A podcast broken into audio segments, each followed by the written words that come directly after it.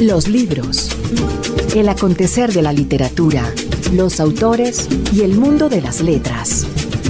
Bienvenidos a esta nueva edición de los libros por Radio Nacional de Colombia. Como siempre, Margarita Valencia, aquí al frente. Andrés Monsalve. Ya no al lado, sino al frente, pero aquí, Sí. en el estudio nuevamente. Y por supuesto, James González en Control Master. Jaime Andrés Monsalve también está con ustedes a lo largo de este programa, donde nos dedicamos a explorar el mundillo de la literatura. Y bueno, hoy tenemos a un autor que ha, digamos, dejado como claro que la literatura en muchos casos es un tema de tiempo, porque se ha tomado justamente sus años para escribir una novela tras otra, y eso está bien, habla de básicamente de un reposo, de, un, eh, de una reflexión y también de que seguramente está muy ocupado. Un escritor que vimos crecer. Así y es. eso siempre es sensacional. Y no solamente lo vimos crecer, sino que pienso a juzgar por su última novela, hasta que venga la gorda muerte, que los años de formación que resolvió invertir entre su primera novela a los 19 años, no importa, y esta han sido años bien invertidos porque es una de las novelas más interesantes que se ha publicado este año. Ahí está entonces. Álvaro Robledo es nuestro invitado de hoy, escritor bogotano, quien ha sido finalista de Premio Herralde con una novela anterior, que además está desempeñando en las lides de la edición, en su editorial independiente Peregrino, de lo cual vamos a hablar también, y con que tuvimos una charla larga, larga y tendida, que se nos lleva todo el corpus del programa, Margarita. No nos dejó espacio para nada más, nada de nota del editor, no podemos opinar mal. Álvaro Robledo. No, muy bien, al contrario, porque nos gustan los invitados así de entusiastas. Sí. Álvaro Robledo, nuestro invitado de hoy a los libros. Vamos de inmediato con él entonces, Margarita. Libro, un autor. Álvaro Robledo, bienvenido a los libros por Radio Nacional. Hacía ratito, ¿no? Eh, Sí, sí, sí, no, sí. no, hacía mucha falta traerlo por aquí. Un Muchas rato, gracias. sin duda. Muchas gracias a ustedes por la invitación. Bueno, Álvaro, primero que todo, para contextualizar un poco a la gente, eh, usted viene de una familia completamente literaria, es decir, está su hermano Juan Felipe también, con lo cual estaría bien Sí, hablar un poco. Pobre. Mm. Tiene una familia literaria pobre. Pobre. sí. Con lo cual quisiéramos que nos comparta acerca de esas tribulaciones un poquito. Muy bien. Pues yo no diría que mi familia es una familia literaria, es una familia muy numerosa, eso sí, porque pues es una familia paisa. Por el lado de mi padre, que yo sepa, no hay nadie que escribe. Por el lado de mi madre, sí, mi abuelo era Argos, el que escribía la Bueno, Gazapera. la gazapera, suficiente para considerarse una familia Sí, literaria. sí, sí, y los Claro. cursillos y eso. Él murió cuando era, yo era muy chiquito, yo creo que tenía como 11 años. El Quijote, ¿no? Él no hizo un Quijote El también. Quijote a sí. lo paisa. Sí, sí, sí, claro. Sí, sí, sí, con, con un señor Franco, que es muy divertido. claro. Y los cursillos y de historia patria. y de- La gazapera. La gazapera no La más gazapera. sí. Yo, yo que Yo- soy very mayor, ve, o le- Claro. leía aquello en el espectador. también, sí. a mí me gusta mucho la Argos. gazapera del espectador, sí, sí, sí. Roberto Cadavid, una belleza de, de viejo. Él fue quien me regaló mis primeros Asterix, me acuerdo. Ah. Parte de mi gusto por la lectura está claramente en él y sin duda en mi hermano, que es Juan Felipe Robledo, que es poeta, profesor de literatura y quien sin duda fue mi referente, mi puente, mi faro, todo lo que tenga que ver con la literatura, indudablemente se lo debo a él. De niño él fue el que me dio mis primeros libros, me dio, eh, recuerdo perfectamente las primeras ediciones de Sandokan, de Salgari. Seguimos con los cómics, con pues con Tintín, con Asterix, todo esto.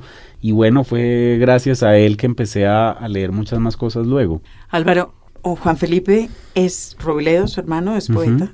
La mujer de Juan Felipe, yo creo que a eso se refería a su familia literaria. También, Catalina claro, González Catalina es González poeta. es poeta Ujú. también. Usted es novelista y su mujer. a su mujer le toca ser normal, esperemos. Y son todos editores, además. Somos Digo, lo- editores. to- todos los tres. Además, señor peregrino, claro. Claro. Peregrino y ella es Luna. Y ella es Luna, mi y Juan cuñada. Felipe Él hace ayuda cosas y aquí, hace allá y por aquí, allá, claro. Sí, sí, sí, él ha hecho, bueno, libros de, del siglo de oro los ha ayudado a hacer, que es como su, una de sus especialidades, y ha ayudado a hacer estas antologías de poesía colombiana y, bueno, otras cosas que ha hecho Luna con poesía, él también ha estado ahí como al frente. Entonces, no contestó. Y su mujer. Mi mujer no, mi mujer sí, ella estudió bellas artes, artes plásticas, pero se dedica hace mucho tiempo a hacer ropa. Ella es diseñadora de ropa y, y digamos, pues ella sí está rodeada, digamos, ella sí es la que está rodeada de un universo más literario. La eh, familia literaria. La familia literaria, pero ella dice que le gusta todavía. esperemos que, que, siga así. Es el pueblo a tierra, esperemos. Sí, sí, ella también es muy buena lectora y, y ella en algún momento escribió algo, eso sí me dice que, que, se le, la lectura y la escritura fueron abolidas después de conocerme. Entonces, bueno, ya sigue leyendo, pero, pero no con el mismo ímpetu, a escondidas. y no, le comenta lo que lee. sí, no. ¿Qué fue lo último que se leyó ella? Creo que el libro de de Patti Smith, creo que es. Ah, sí, la biografía. Sí, la biografía. Me encantó. Parece que es muy bueno, ¿no? Sí, sí, sí. Eso, eso me han dicho, no lo he escuchado todavía. Es divino. ¿no? Bueno. Ah, bueno, Margarita lo tiene clarísimo. Álvaro, bueno, ¿y en qué momento sintió usted que la cosa podía ser por la literatura? ¿En qué momento de su vida empezó a tener como el, el arresto? Pues es como una serie ahí como de contradicciones y carambolas que yo en ningún momento, digamos, de de niño o en el colegio pensé que yo iba a estudiar literatura, porque pues con estas pueden ser tonterías o no, pero bueno, estas ideas como que en la familia hay alguien que ocupa un espacio, entonces como que uno no se va a meter a ocupar ese espacio, ¿no? Entonces mi hermano ya había ocupado el espacio de la, de la literatura, mi hermana había ocupado el espacio de la música y mi padre es médico, entonces quedaba ese espacio supuestamente por ser habitado. Ingeniero. Me tocaba ser ingeniero, arquitecto, alguna cosa. Bueno, el hecho es que yo pensé hasta graduarme incluso que iba a estudiar medicina, pero apenas me gradué me fui ese año a, a Inglaterra y ahí me di cuenta que yo no tenía pues ni el estómago, ni la disposición, ni el interés realmente por ser médico. A mí me, me, sigue interesando mucho, digamos, la historia de la medicina, pero ya meterme yo pues a un consultorio o a investigar o esto no, no me interesa. Entonces ahí pensé que iba a estudiar cine. Y de hecho, mi plan después de Inglaterra, que pues, era como venir aquí a organizar papeles e ir y regresarme a, estudiar cine. Pero regresé acá, me respondieron de la universidad en Inglaterra y me dijeron que sí me aceptaban, pero tenía que esperar otro año. Entonces quedé con ese año ahí como flotando. Y mi hermano en ese entonces eh, era y sigue siendo profesor de la Javeriana de literatura y me dijo pues que a mí siempre me había gustado leer, eso sí es cierto, y que pues igual hacer cine era una forma de contar historias. Entonces pues que estudiar un rato de literatura no me sobraría y que pues que podía estar ahí un par de semestres eh, que no me iba a sobrar, digamos, igual si, si lo que quería que no se quedara ocioso. Que no me quedara ocioso. De la, de la, de la medicina al cine. Ahí Qué está. relación curiosa con los cuerpos. ¿Qué tal? Ah? Medicina. Se llama nada en la vida real. Nada en la vida real, exactamente. Eso, si es que existe, no, no, no me tocó. y empecé a estudiar entonces en la Javeriana y luego como que ya sentí como que, porque además yo ni siquiera lo que iba a hacer en Inglaterra en ese entonces era ir a estudiar como crítica de cine, realmente. Y luego mi idea era pasar pues ya a la cosa práctica. Pero ya estando ahí en literatura, como que me puse a pensar, uy, qué pereza ponerme yo de crítico de cine. Y, como que, no sé, como que me, me, me, se me salió la idea del cine. Empecé a pensar que yo no soy tan bueno, creo, trabajando con gente. Y pues uno, si no es bueno trabajando con gente y hacer cine. El crítico de cine puede ser quizás el trabajo más aislado que hay, es incluso más aislado que escribir. No, no, no, mi duda, pero sin duda, pero yo nunca quise ser crítico de cine, eso era como un trampolín ahí, pues como que, que me llevaría pues a hacer ya películas realmente, ¿no? Y no, después pensar pues que iba a hacer pues alguna de las partes de la cadena del cine me no sé como que también se me se me salió de alguna manera y, pues me terminé quedando toda la carrera, que fue muy raro porque yo estudié toda la carrera de literatura, pero siempre pensando que me iba a ir, exactamente. Entonces sí fue como una pues gran carambola extraña, ¿no? Crítica de cine y literatura, de alguna manera de pronto los suyos son los oficios individuales más bien. Pues es que el cine tiene muchos eslabones. Sí, porque porque yo cuando cuando dice yo tal vez no soy bueno trabajando con la gente, yo lo que pensé es y entonces se volvió editor. Pensé. sí, sin duda. ¿Cómo, se hace para ser editor y no estar en contacto con la gente? Sí, no, no, no, sin duda. Pero digo, no es con estas cantidades de gente que uno tiene que estar si hace una película, porque son mm. cientos de personas en la cadena de y en una editorial tan chiquita como la, la nuestra pues eh, el contacto es con cinco personas máximo, pues eso sí no, no, es, no, es, no, no, es exagerado para nada. Era pensar pues hacer una película, que eso sí pues es, es, es inagotable la cantidad de gente y, y, los líos pues que se hacen ahí. Para no hablar del 90% de, del tiempo dedicado a conseguir la plata. Exactamente. Que es lo que hacen en serio los cineastas. Literalmente, literalmente. Sí, el sueño pues de uno estar dirigiendo y a lo Tarkovsky uno ahí pues atrás pensando en la soledad y los consejos para los los jóvenes de que uno debe leer mucha poesía y saber cómo aburrirse, pues eso es en la práctica creo que no no no no no existe. Entonces, sí, no. No, no, no. De todas maneras quedé con la idea de del cine. Eh, yo acabé eh, literatura, la carrera finalmente, y ahí fue que escribí mi primera novela, ¿no? Y después me fui a, España otro rato a hacer una maestría y ahí estudié guion para cine, que eso pues todavía he hecho un par de cosas, eh, pero pues muy, muy, muy pocas y realmente no, no me he metido en ello, pues eso quedó ahí como flotando. Yo quiero volver a la adolescencia cuando usted resolvió que quería estudiar cine. Era un apasionado del cine, estaba enamorado de Brigitte Bardot, le gustaba la oscuridad, le gustaba el matiné. todo ¿Por qué el, cliché, Todo el cliché total. yo estudiaba. el, cine. el cine club. Total, total. El, canel, el canelazo. Bien. el majitinto. el cine sí es una pasión poderosa. Sí, sí, sí. Mucho más que la literatura o cualquier otra cosa. Yo estaba en era décimo y undécimo del colegio y tenía un muy buen amigo con el que salíamos del colegio y nos íbamos, en ese entonces estaba abierto el cine del, del, del Museo de Arte Moderno que daban unas muy buenas películas y la Cinemateca también. Entonces ahí fue que me vi todo Venders, ese primer Venders pues que era tan... Sí, cineharto. Que... Cineharto, total, ¿no? Me, todos los cineharto me lo, me lo vi. Iba a ciclos, vio Ciclos, Herzog, Tarkovsky, bueno, todo lo más harto que, que probablemente hoy no volvería a ver, mm. en ese entonces, me, lo, en ese entonces me lo vi. Check, yo me prometí que yo no iba a volver a ver una película vietnamita en mi vida, así de sencillo. No, no más, no más, ya, suficiente. Ahora, bueno, menos mal esto se llama los libros, sino el cine. El, cine. Sí, dando muy malos consejos.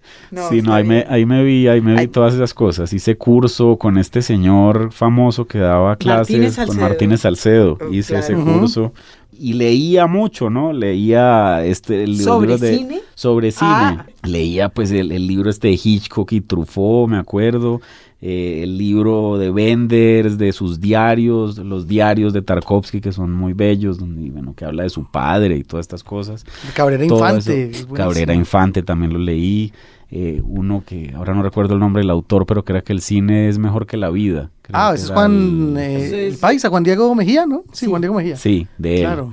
Bueno, no leía. Yo estaba pensando en Polín, que el que fue mi lectura apasionada de cine. Pues es Las moscas no van al cine, ¿no? Hay uno que se llama Las moscas no van al cine. Hay uno que se llama La, la perdí en las películas. Ah, pero la que él escribió, y escribió sobre todo el libro sobre el ciudadano Kane. Ah, sí, Paulín Cael. Claro, claro, sí, es tremendo libro. Tremendo, sí. Bueno, y, puede estar aparte de la película. Lo bueno es eso, hay una literatura que se remite al cine, pero como que también eh, logra salirse del tema, logra independizarse un poco, ¿no le da la impresión? Claro, porque la gran literatura sobre cine, otra vez, este, esta peli, este, este programa se llama Los libros, la gran literatura sobre cine es casi siempre mucho mejor que el cine.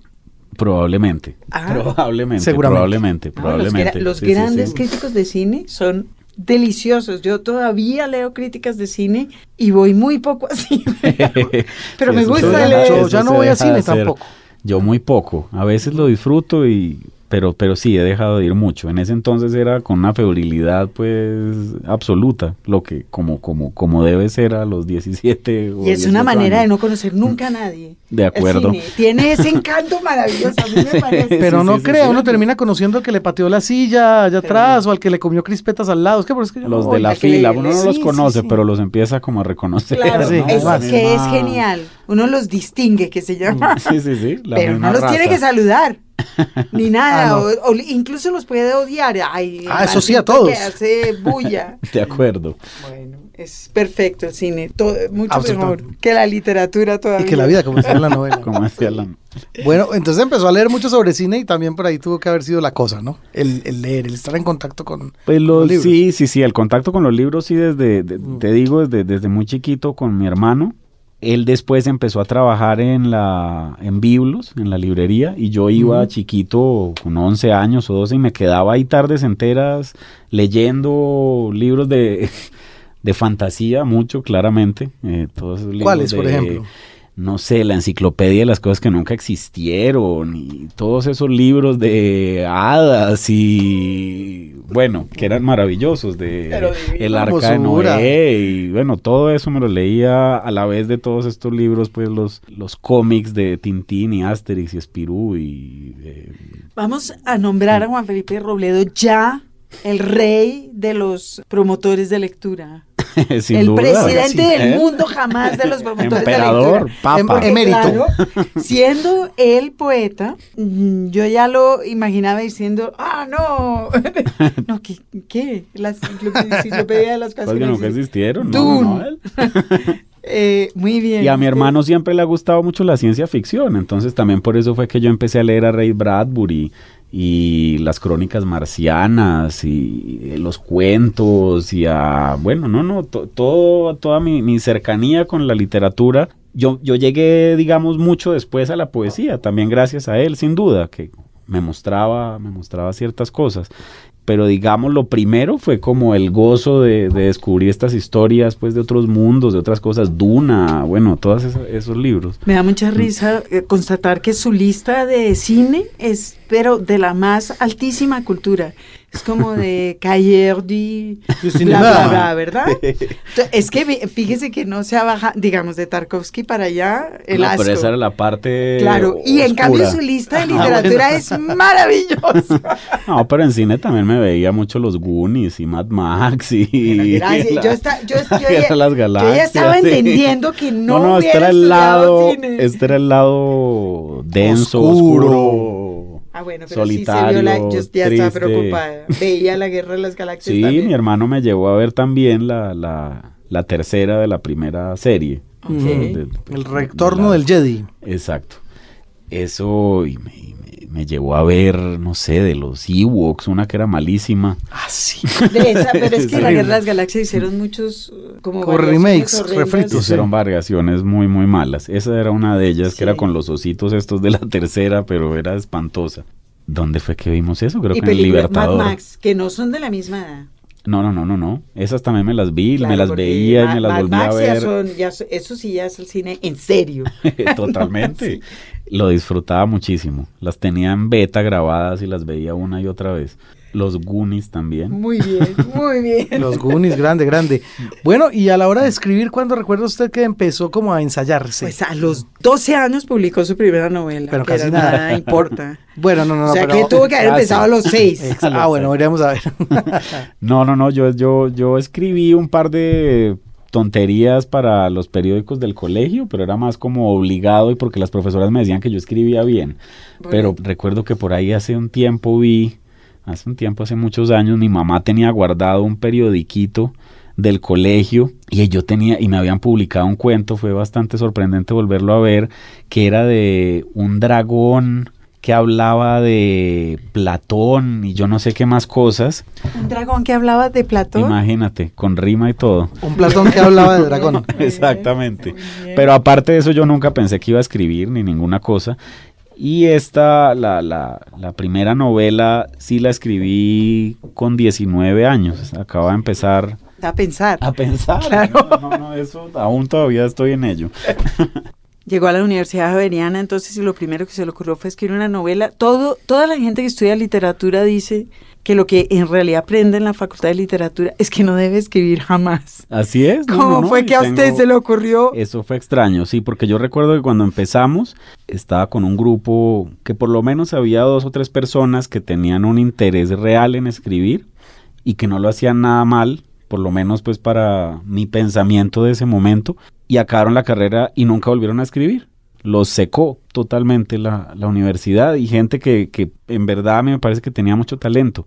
y ahora se dedican a otras cosas, a eso, a ser editores o a dar clases en colegios, pero se les olvidó por completo ese sueño de, de escribir y que me parece una lástima y que habla mucho pues de lo que son esas academias de todas maneras. Claro, de, la formación que, tiene, que, que tenemos que padecer todos los que pasamos por, por literatura. Y eso que creo que la cosa ha cambiado un poco de cuando yo estaba ahí, mi hermano, bueno, y lo que he oído pues es que ahora ya hay esas diversificaciones, entonces uno puede decir si quiere ser editor y ahora creo que están aceptando, lo cual no aceptaron nunca en mi momento, que habría estado muy bien, que uno escriba un libro de ficción o de poemas o de, bueno, un libro de cualquier cosa y te lo valgan como la tesis, por ejemplo. Eso en mi momento no, no funcionaba así y habría estado muy bien.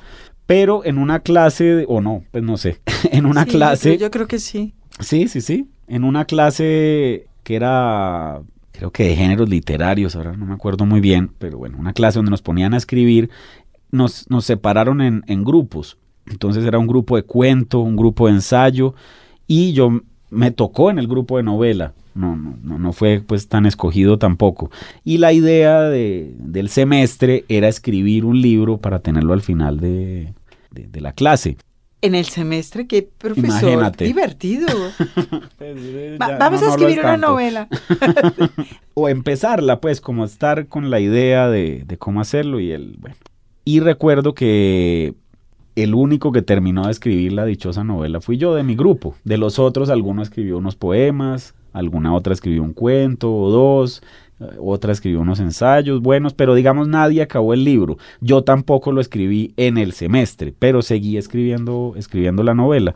Álvaro, usted acababa de entrar, ese era el momento en el que usted estaba pendiente de irse, bueno, que fue toda la carrera, pero acababa de empezar la carrera, si tenía 19, llevaba uno o dos años. Exactamente, yo había estado ese año en Inglaterra y había hecho un viaje que, pues me había marcado mucho en ese momento tan juvenil con un par de, pues con unos amigos que hice allá, alquilamos un carro y nos fuimos por Gales y el norte de Inglaterra y Escocia y ese es el tema de la primera novela. ¿Por qué por Gales? Porque alquilamos el carro y era como vamos a Pero quiere decir que eso para viaje, el tradicional viaje de, de fin de curso, como de que es una, un momento de quiebre, un momento de crecimiento para las personas, suele ser pues por lo menos pasa por Ámsterdam. sí, no, sin duda, ¿no? Esto fue muy raro. Gales y Escocia. Gales y Escocia no. entran dentro de ellos, sino, bueno, Manchester y Liverpool hasta de pronto, pero no fuimos allá en ese momento. No, todo era como muy sano en medio de todo, era como muy inocente. Era, yo, fui con dos, dos amigos, eh, uno de ellos, los dos eran daneses, el otro era en verdad japonés, pero en la novela termina siendo inglés y lo, el danés acababa de terminar como su servicio militar y el otro sí era ahí como un buena vida que jugaba tenis y ya. Y no, nos prestaron un carro muy especial, que era un Mustang del 74, que era muy raro que, que estuviera ahí. Me, me, me sorprendió mucho, hace poco vi una noticia que pusieron ahí en Facebook y era que se había perdido un carro en, Inglaterra en el 95 y todavía lo estaban buscando y era el mismo carro. no sé si era el mío mismo, pero era el, era el, Ford Mustang y era también del, del, mismo color rojo y toda la cosa. Y verlo 20 años después me parece rarísimo, pero bueno, esas son las cosas que, les, que ¿quién le presta a tres adolescentes un Ford Mustang? Rojo del 74. un, un, un, un, señor muy loco, no, un danés que era muy amigo del papá de uno de ellos que vivía en Inglaterra hacía mucho tiempo y, y lo tenía ahí y estos eran pues muchachos muy pues muy borrachines sí, pero muy muy pues como muy en la regla, muy nor, noreuropeos. Muy bien portados. Muy bien portados, muy muy muy juiciosos, pues. Entonces pues no no no hubo ninguna cosa rara y usted, mm. revisando todos los fetichismos adolescentes, ¿también tenía el de los carros? No, yo Porque nunca he tenido eso. Quiero decir, eh, dijo, pues yo he leído mucho que Mustang toca decir... ¡Ah! Sí, no, eh, para los amantes de los carros es un carrazo y, en verdad yo iba con uno de ellos sí era un gran amante de los carros y entonces el rugido del motor y era así a limpiarlo todo el tiempo y muy emocionado y tenía entonces las copas originales y no sé qué cosas, pero no, yo nunca tuve, igual que el fútbol que tampoco me interesa, nunca tuve el, el, el fetiche de los carros y no lo tengo todavía, no tengo carro, no me interesa tenerlo entiendo la gente que le gusta, pues, Bender pero no... y Tarkovsky acabaron con eso. No, bueno, a Bender sí le gustan los carros. Dios mío. Usted dice que fue un, un viaje definitivo en su vida. Pues, sí, eh, a, en a ese e, momento. A sí, esa sí. edad es que las cosas resultan... Todas son definitivas. Claro. Y después escribió una novela sobre el tema, pero en ese momento cuando usted estaba haciendo ese viaje, tenía la sensación de que esto era todo como un momento, es decir, estoy viviendo un momento definitivo en mi vida? Pues yo creo que sí, yo creo que yo fui muy viejo en ese entonces y me he ido devolviendo un poco a, a, a, lo Benjamin Button, yo creo que terminaré siendo ya como un bebé o babeante de nuevo. En ese momento yo era muy grave, yo me tomaba la vida con, bueno, pues como muchos adolescentes. Esa, es muy adolescente eso también. Entonces yo ya, yo sentía así que pero a diferencia de ciertos adolescentes que son más vitales, por decirlo de alguna manera, y que están como viviendo el momento, digamos, más decididamente y como más positivamente, por ponerle una polaridad, lo mío sí era más como yo ya lo conozco todo, esto es solo como una parte más de, de, el comienzo de, del fin. El comienzo del fin, exactamente. Lo disfruté mucho, sí sentía pues que era como una clase de, de viaje importante para todos nosotros y sí lo fue sin duda. Eh, pero sí me lo tomaba con mucha, con mucha gravedad. ¿no? ¿Sigue siendo amigo de sus amigos? Sí, sí, sí, sí, sí, me, me, me, me comunico con uno de ellos por Facebook con cierta regularidad y con el japonés que iba ahí, sí, sí, sí me sigo hablando todavía bastante. Él, él, él, él, vivió durante, después que nos regresamos, él vivió durante 15 años en, en Londres, se regresó a Japón y eh, lo fui a visitar hace unos, hace unos años, hace como tres, o, tres años. ¿Y eso allí. tiene que ver mm. con esa obvia proclividad, demencia o fascinación con lo japonés todo? Sí, sí, sí, bueno, también aparte. Empezó de, por ahí, que, que, ya llegaremos allá y hablaremos mucho de eso. Pero... Empezó un poquito antes, empezó un poco antes con mi, con mi, con, de niño también, eh, aparte de leer, eh, digo, de ver a Mad Max y los Goonies y, y estas otras películas, recuerdo muy bien un lo teníamos grabado incluso también en beta con mi papá un programa que se llamaba Los Tesoros Vivientes del Japón que daban en, la cadena 3 era en ese entonces, ¿no? Y era un programa en el que contaban las vidas de varios todos eran personas muy viejas ya, personajes en el Japón que son los guardianes de varias tradiciones muy importantes para su cultura. Eh, entonces estaba el que forjaba las espadas samurái, las katana, estaba el que hacía las vasijas tradicionales, una viejita que teñía los kimonos con el índigo de la manera que se hacía desde la época Edo y antes. Bueno, todos ellos eran los guardianes de estos saberes y yo veía y veía eso con mi papá una y otra vez y me emocionaba muchísimo ver a todos estos, a todos estos personajes. Ahí empezó, digamos, yo creo que mi gusto por el Japón. Nació con eso y siguió por otros caminos que ahora veremos. Los libros. Radio Nacional de Colombia. Un libro, un autor. Continuamos aquí en los libros con la entrevista con el autor Álvaro Robledo, quien está estrenando novela Que venga la gorda muerte. 19 años, un profesor suyo se, se, pone a enseñarle géneros y le dice, bueno, ya que no está haciendo nada, escriba una novela. Sí. Y usted la manda a anagrama y resulta finalista. Sí, sí, bueno. sí, sí. Eso fue. ¿Qué cara hace? Eso también fue por culpa de mi hermano. Otra de sus responsabilidades de lo que salga y de lo que ha salido, pues, en, pues, de esta cosecha. Yo estaba, pues, en la universidad siendo muy adolescente y muy como se dice ahora emo, Y bueno, como con ganas de enamorarme y bueno, salía por ahí con alguna muchacha, pero pues como que no funcionaba bien la cosa, bueno, todo el paquete. No, no, se puede ser emo, que tener ganas de enamorarse, ver a Tarkovsky y además, y además tener novia. Sí, no, eso ya solo en, en Francia no, de pronto, o en Suecia. Acá no. Y él me dijo por qué, él, él, ya, pues yo ya le había leído partes, no sé si la había leído entera, pero bueno, me dijo que a él le gustaba, que le parecía buena, que porque no la mandaba a un concurso, que no perdía nada. Yo ya lo había mandado aquí al, al, al concurso, en ese entonces creo que, también era, que todavía era Colcultura, si mal no estoy, en el 95. No, no, no, en el no, no, esto era 98, por ahí. 97, 98. Bueno, bueno, era lo que es el ahora el ministerio, no sé si era ya, si era Colcultura todavía, lo, lo que fuera el, el, equivalente en ese entonces. Lo mandé a ese año. Recuerdo que lo mandamos al tiempo, también estaba Efraín Medina y no me acuerdo quién más era, era el otro finalista. El hecho es que me acuerdo que estaban de jurados Fernando Vallejo, Héctor Abad wow. y alguien más. Y lo decidieron nombrar desierto, porque ahí no valía la pena nada. Vallejo, pues muy con su estilo, empezó a decir que todo era una basura, que ahí no se salvaba nada y que nadie, que eso, eso, nada, pues de esos tipos Ay, pero no, qué no, bonita nada. historia. Y Sí, eran sí, sí. decir, Robledo, Medina y quién más. Yo, es que no me para acuerdo, la historia. no me acuerdo, pero era también, no sé, por decirte algo, era como Antonio García. Alguien que o- insistió a pesar de Vallejo. Burgos, sí, sí, sí, los tres insistimos a pesar de Vallejo y de, bien. y de creo que Héctor Abad sí dijo que podía salir la de Medina en ese entonces, pero, pero no, se declaró desierto finalmente. A mí me habían sacado hacía muy poco un adelanto en el Malpensante, en el Malpensante número 4, todavía me, me acuerdo la portada era ese cuadro de Ofelia de, de uno de estos ingleses, bueno, la Ofelia esa clásica de Sí. los prerrafaelitas, o no me acuerdo ahora, había sacado un adelanto de la novela que se llamaba en ese entonces Mustang 74, la novela, no nada importa. Y no salió nada. Pero Y- salió en el Malpensante. Salió en el Malpensante el, el- el primer capítulo, y creo. otra vez yo quiero, yo quiero verle la cara a usted. Es decir, quiero saber qué cara iba poniendo usted.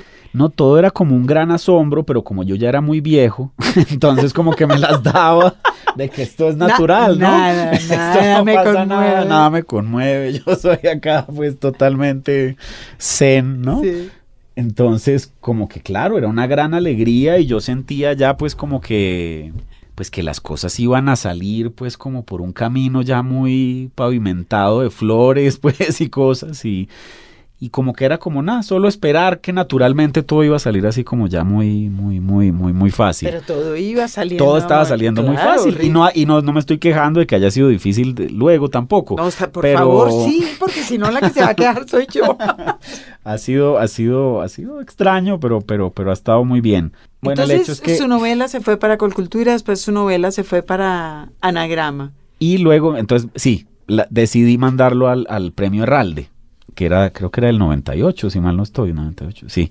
Bueno, lo mandé como sin mucha esperanza porque ya había pasado lo de Colcultura, la volví a leer y ya empecé a sentir como, uy, esto es como una historia así muy ya como hipermasculina, que ya no me estaba gustando tanto Ya, eso. ya- solo ya tiene lo sé. 19 años y dos meses. Exactamente, ya, ya no es así. No, ya tenía como 20, creo que llega para los 21, El no me mundo ha acuerdo. el mundo Llega para los cambiado. 21 o los 21, Hombre, justamente. muy es bueno. mayor. Muy mayor ya, un viejo total.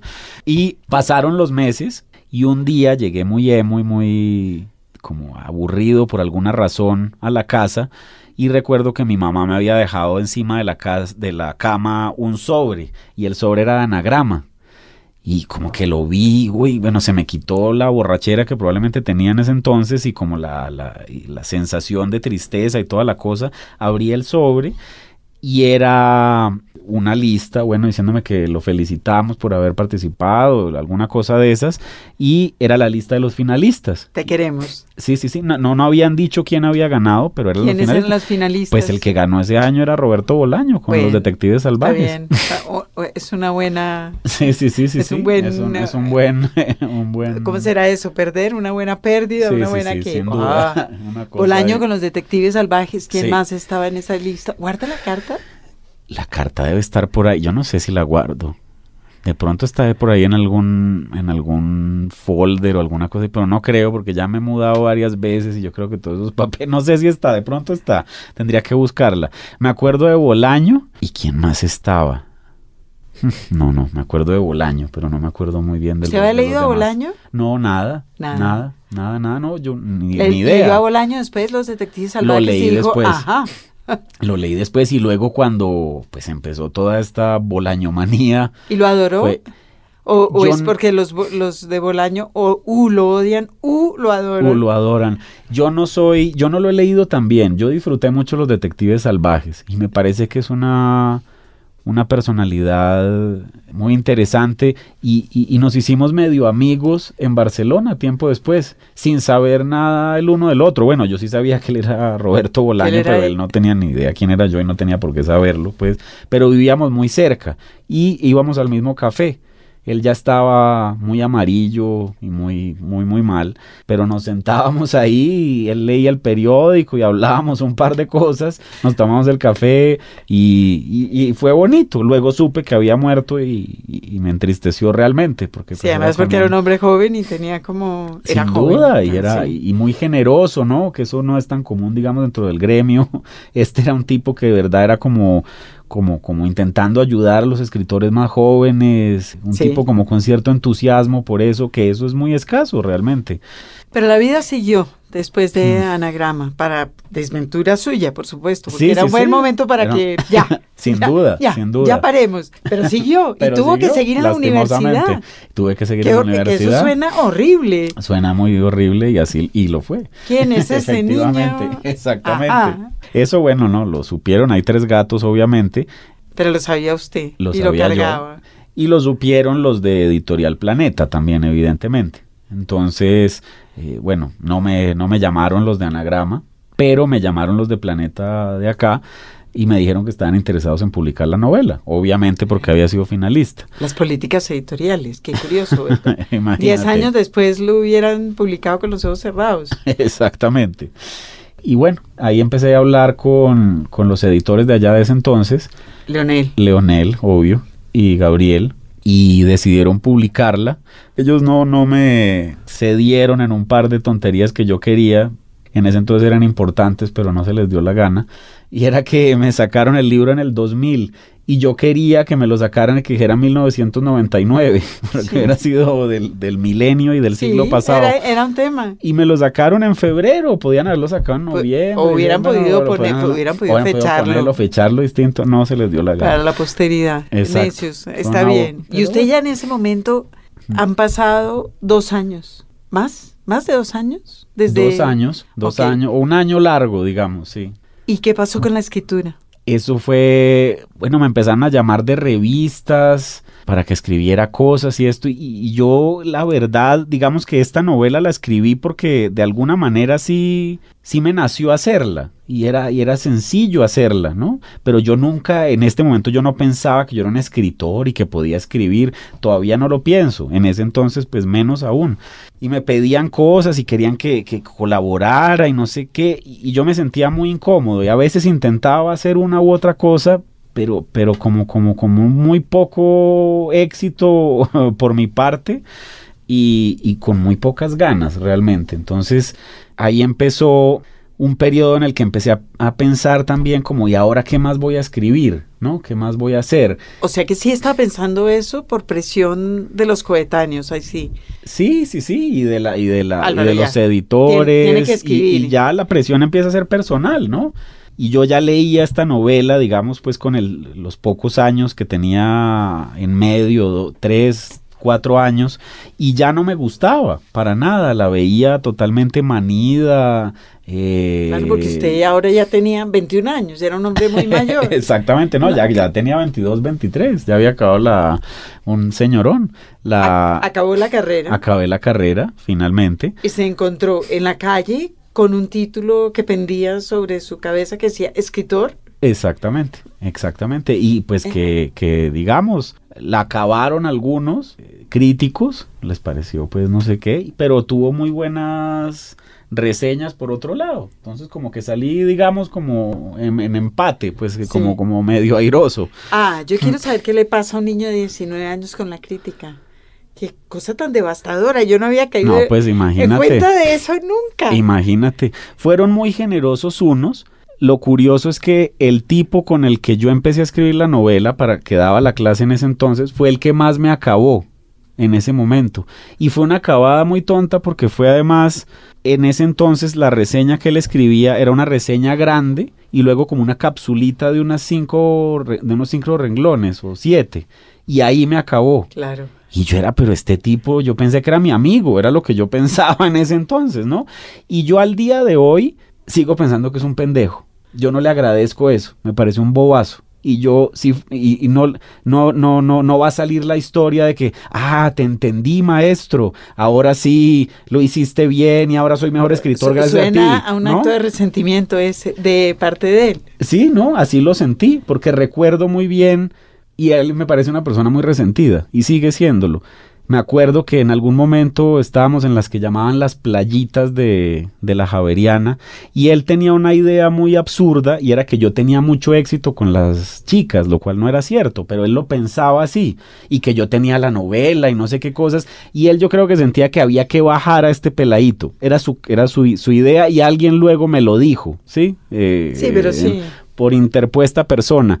Y entonces como que lo hizo y fue, fue, fue tonto, porque yo pensaba que era mi amigo, ¿no? y para mí sigue siendo más importante eso que cualquier otra tontería, ¿no? Bueno, pero claro, la crítica... Yo me niego a escribir entonces si no, ¿sí? Si a mí me ponen, yo ahora soy reseñista, yo escribo columnas, escribo sobre libros y tal cosa. Ah, eso, eso. Eso es bonito. Sí, sí, sí. Porque usted descubrió a los 19 el asqueroso mundo del resentimiento escrito. Sí, sí, sí, sí, sí, sí, en carne propia.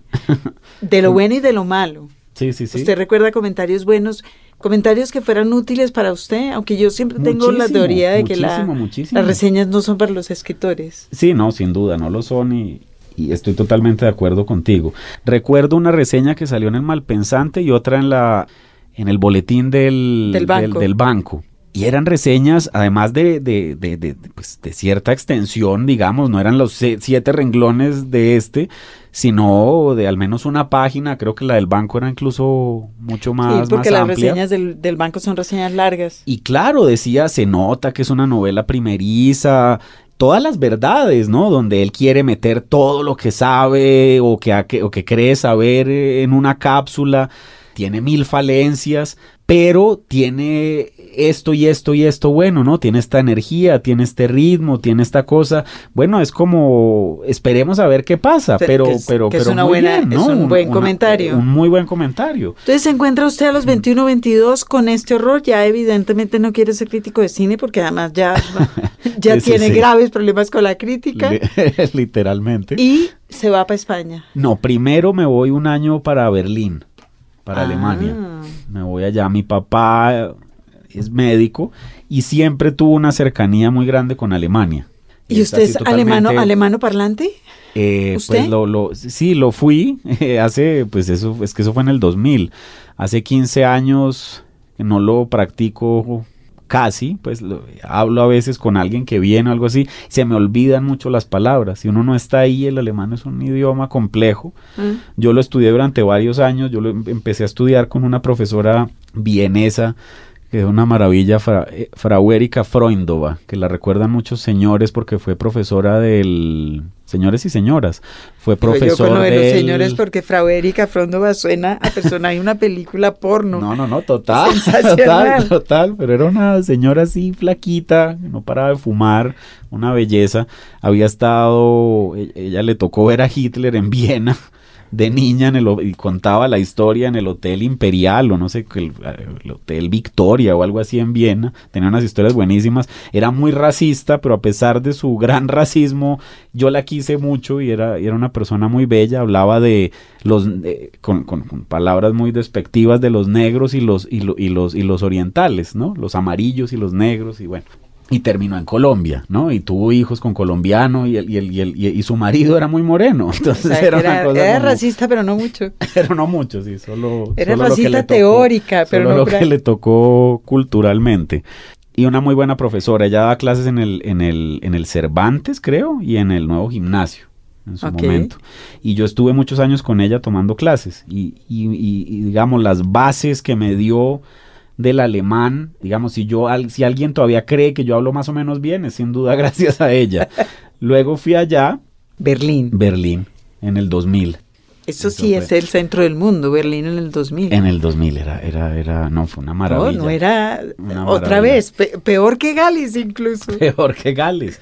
No, no, no, era un, pues, digamos, todavía era relativamente reciente la caída del muro, hacía 11 años. Todavía estaban pasando cosas, había Yo muro. viví, yo viví en Berlín en la parte que era la parte de la, de la DDR, ¿no? De la República, de la Socialista.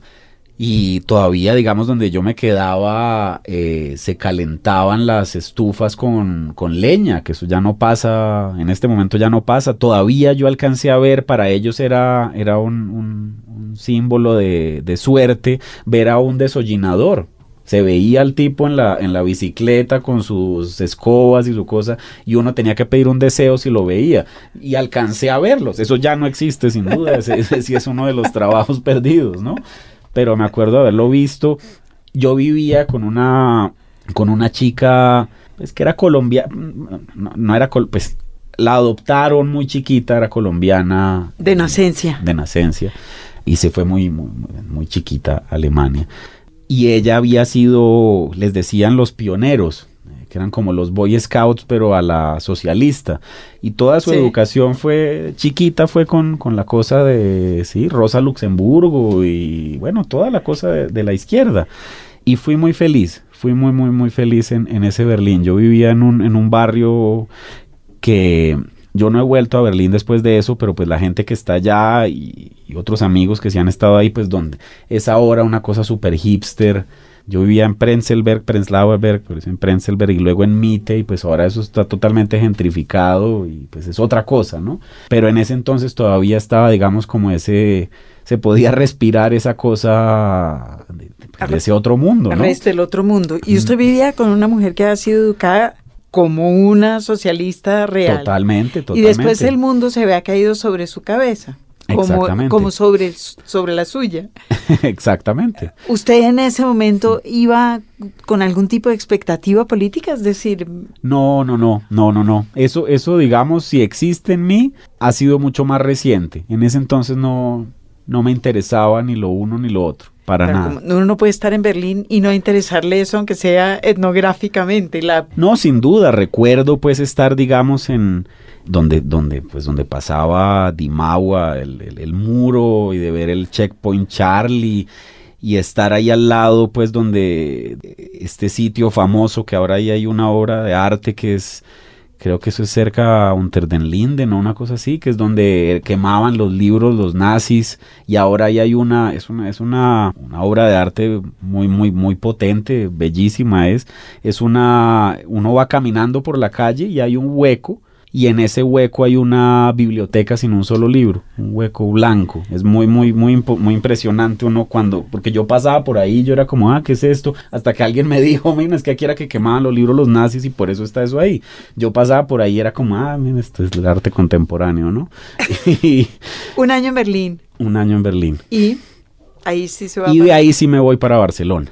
Ahí Y sí en el, y en el intermedio sigue cargando como un bulto el Terrible. rótulo. Es, soy escritor, pero no escribo, pero debería estar escribiendo, pero debería estar pensando en una nueva novela, pero no se me ocurre nada, pero no quiero, pero sí quiero. Exactamente.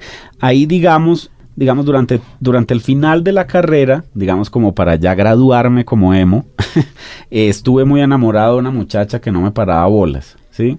Y que además andaba con otro amigo mío. Eh, bueno, que me volví amigo de él después y bueno, lo que sea, bueno, toda una historia para ya aumentar la, La la miseria, adolescencia la y la tontería. Y fue pues un gran sufrimiento. Ahí entonces yo también ya supe todo sobre las mujeres, supe todas las, eh, las, la- las relaciones, hacia dónde terminaban. Bueno, ya también me las, me las sabía todas. Pero pues sí sufrí mucho esa relación, realmente fue mi despertar sentimental que nos ha pasado a todos, pero yo pensaba que yo era el único, ¿no? Pues, También. Pues, pero hay gente que cuyo despertar sentimental es en positivo, no todos les toca que no. Exactamente, el mío sí fue muy, muy en negativo.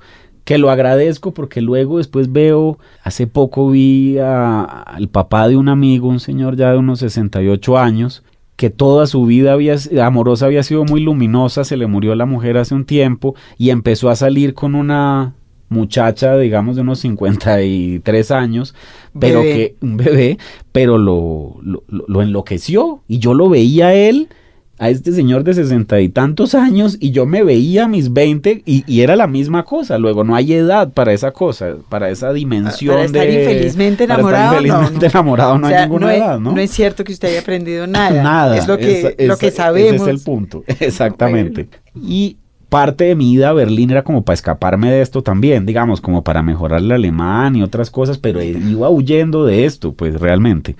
Y bueno, ahí digamos como que el alma se calmó un poco y vi otras cosas y entendí que el mundo era más amplio y pues todo lo que traen los viajes que siempre son una maravilla.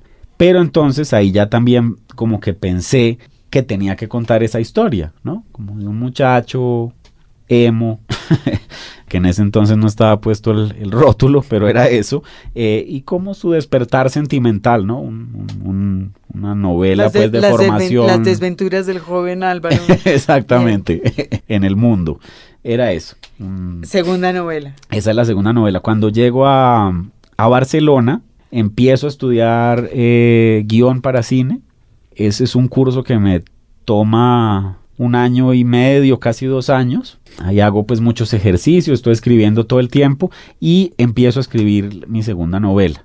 Me parece genial que mm. se haya metido a estudiar guion para cine, para hacer muchos ejercicios y no narrativa. Sí, sí, sí, sí, sí. ¿Por qué? Porque, pues, porque dijo, volvió a, enganchar con, con su yo pasado que quería cine. Sí, sí, sí, sí, sí, sí, justamente, como que era una idea que no, no había borrado del todo, quería darle como, como, como otra oportunidad y quería darme otra oportunidad y digámoslo, escribir guiones sí es algo que me llama la atención, construir la historia sí es algo que me, sigue pareciendo interesante. ¿Qué aprendió de escribir? Mientras está escribiendo su segunda novela, está aprendiendo a escribir guiones. ¿Qué se filtró de aquí para allá? Las estructuras, indudablemente. La estructura que yo aprendí en el cine, pues es la estructura de, de la tragedia clásica griega, ¿no? El, inicio, el nudo, el desenlace, cómo en el inicio uno presenta la historia, luego entonces empiezan a crecer las subtramas y cómo luego todo se cierra, la cosa de los clímax, la cosa de los tiempos, eso sirve mucho, eso sirve sin duda mucho para, pues para tener un ritmo que uno puede romper o no, pues eso, esa es la gracia del asunto, pero si uno tiene, digamos, como ese, e, eso básico, es muy útil, es muy, muy útil, la construcción de personajes, porque además yo en las clases de guion me ponían a escribir dramas, me ponían a escribir teleseries, comedias, me pusieron a escribir hasta un anime a la japonesa, bueno, cosas, no me lo pusieron, yo lo escogí porque tocaba hacer alguna cosa como de animación y pues pensé que era eso, y eso pues sí hace que uno eso me dio como, como empezar a jugar con muchos registros y con muchos personajes.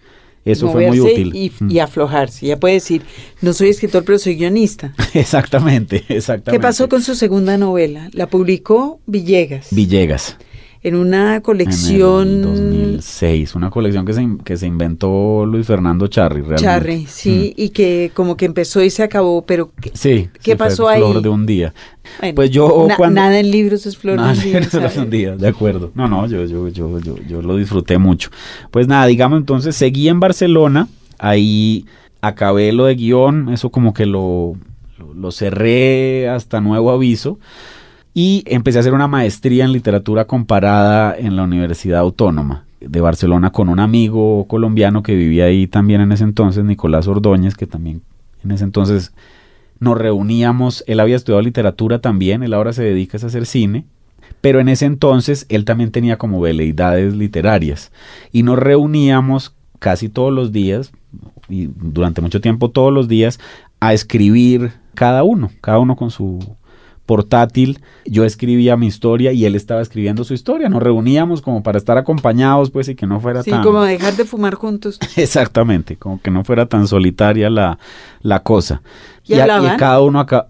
Sí, almorzábamos primero.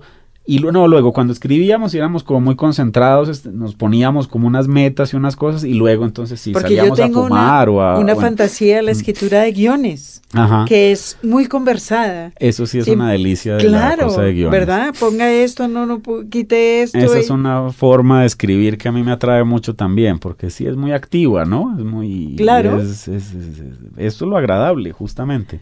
Pero no, con en, en este caso era él con su historia, era una historia eh, familiar y la mía era esta historia pues de... Del desamor. Del desamor, de la, de la historia de amor y desengaño y la cosa, ¿no?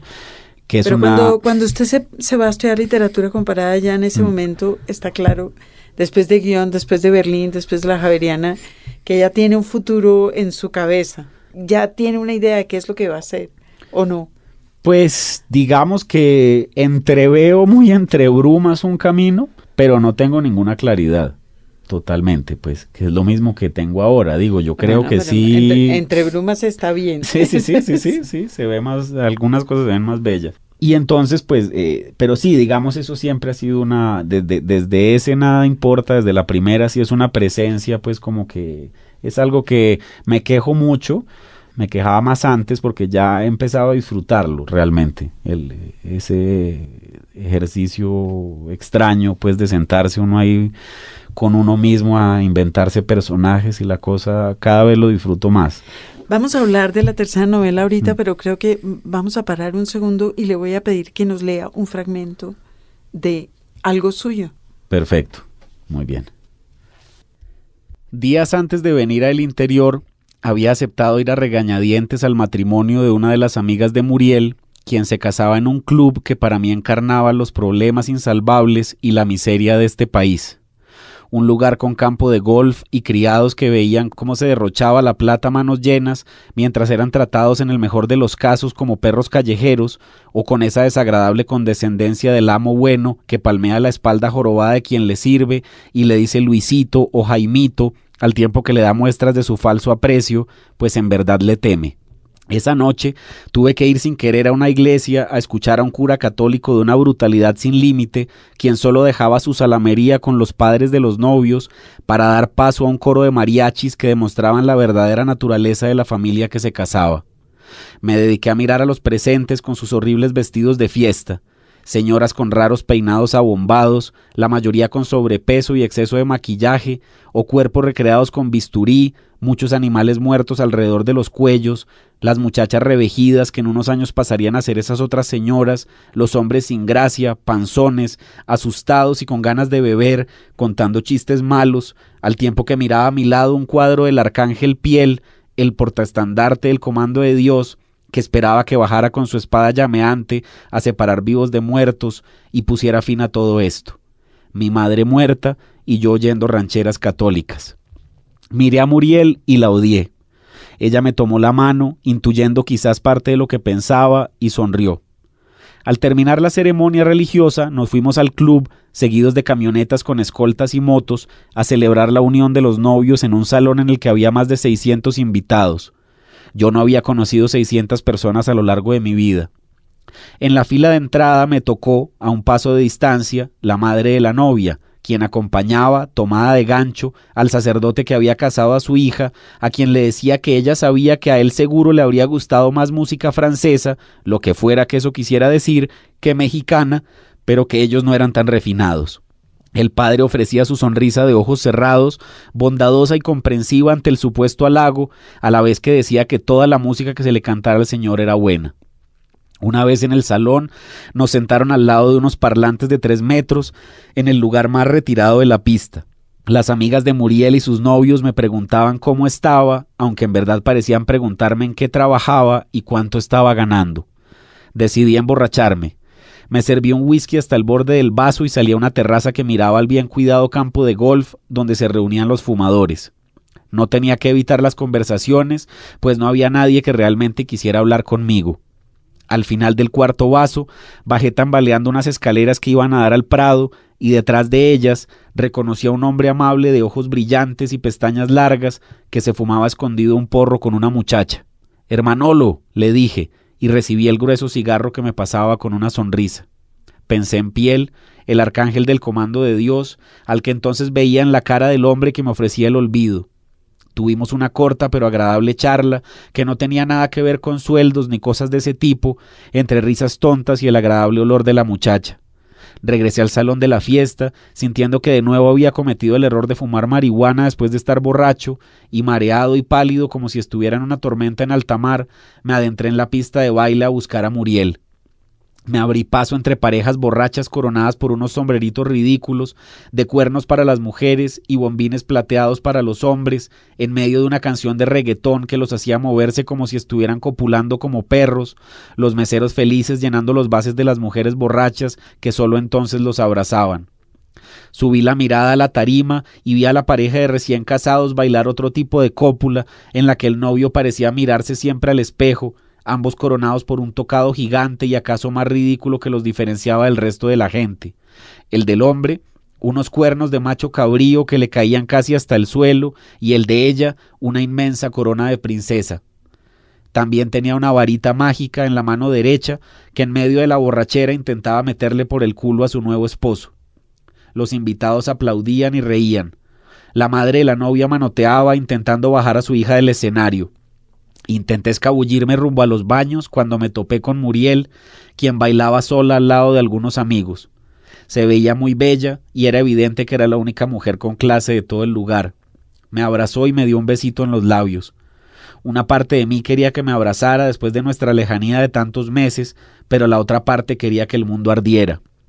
No se había puesto calzones porque el material de seda coral ciento por ciento algodón con el que estaba hecho el vestido hacía que se marcaran las prendas interiores, como me había explicado antes de salir de casa.